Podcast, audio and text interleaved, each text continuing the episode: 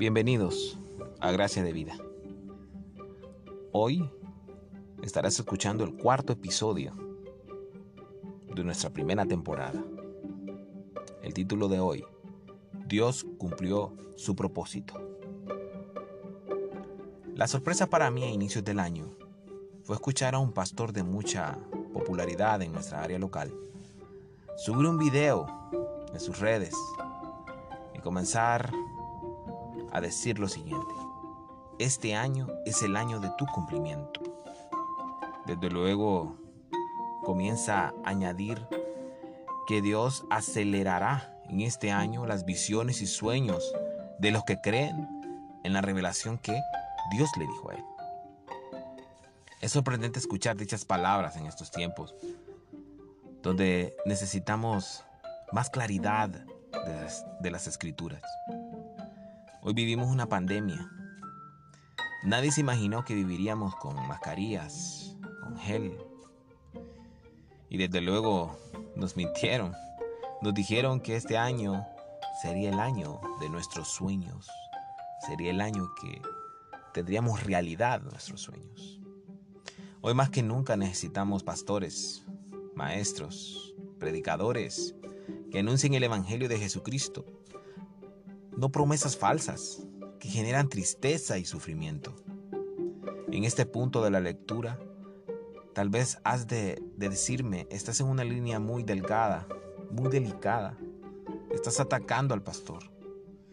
Quiero decirte que en este podcast no es para denigrar ni mucho menos hacer escarnio de alguien. En primer lugar, no es mi intención exponer a nadie. Más bien es exponer su doctrina a la luz de la Biblia. En verdad, ¿es año de cumplimiento? Estas temerarias afirmaciones vienen de iglesias de la prosperidad donde su principal función es proporcionar un evangelio que satisfaga las expectativas de sus miembros.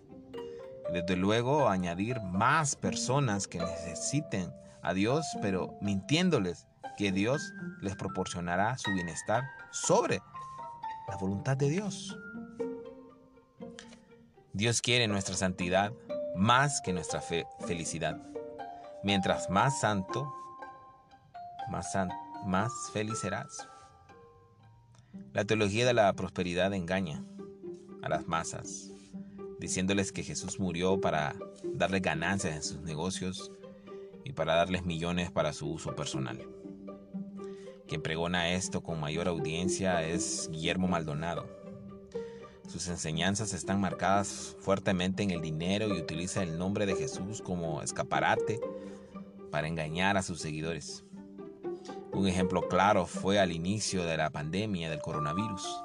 Sus decretos y declaraciones no hicieron efecto a esta enfermedad que va infectando a más de 3 millones de personas todo el mundo en este momento.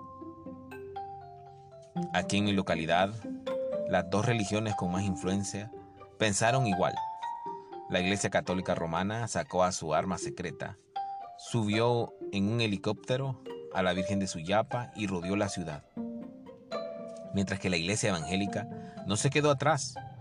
Compraron aceites, se subieron a, un, a un helicóptero y lo botaron en la ciudad. Es decir, lo echaron, lo rociaron en toda la ciudad. Estas acciones demuestran que todavía vivimos en la oscuridad de la palabra. Desde luego, no funcionó y los contagios se duplicaron.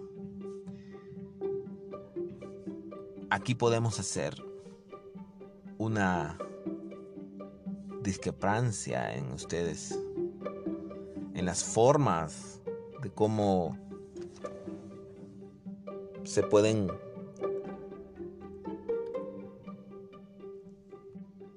no quiero hacer una una disputa en lo que puede ser bueno o malo, porque ya la Biblia lo dice. Ya la Biblia es clara de cómo debemos de adorar y mostrarnos ante Dios. Es claro que la acción del pastor que echó el aceite por los aires no está pedida por Dios. Es una mala interpretación de un pasaje bíblico a su cosmovisión.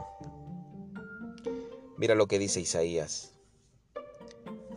en el, versículo, en el capítulo 45, versículo 7. El que forma la luz y crea las tinieblas, el que causa bienestar y crea calamidades, yo el Señor, el que hace todo esto. Ahora, ¿qué sucede? Dios ya cumplió su propósito en darnos a su amado Hijo Jesús. Además está trabajando y nada se le escapa, nadie lo detiene. Él es el inicio y es el final. Ahora escuchamos mucho ruido, pero hay algo que debes conocer, que Jesús sigue reinando y Él tiene la autoridad. Nosotros solo debemos obedecer sus mandatos, que están en, en su misma palabra. En estos momentos de crisis nuestra seguridad es Dios mismo, aferrarnos a su, a su Hijo amado. En estos tiempos empieza a orar por ti, por tu familia y tu comunidad. Comienza a leer la Biblia. Ayuda a los que puedes ayudar. Y sé obediente a las instrucciones que te dicta el Departamento de Salud de tu comunidad. Que la gracia de Cristo esté sobre ti. Es importante reconocer que no es como nosotros queramos adorar, es como Dios quiere que le adoren. Espero que estén bien. Nos vemos en el próximo capítulo.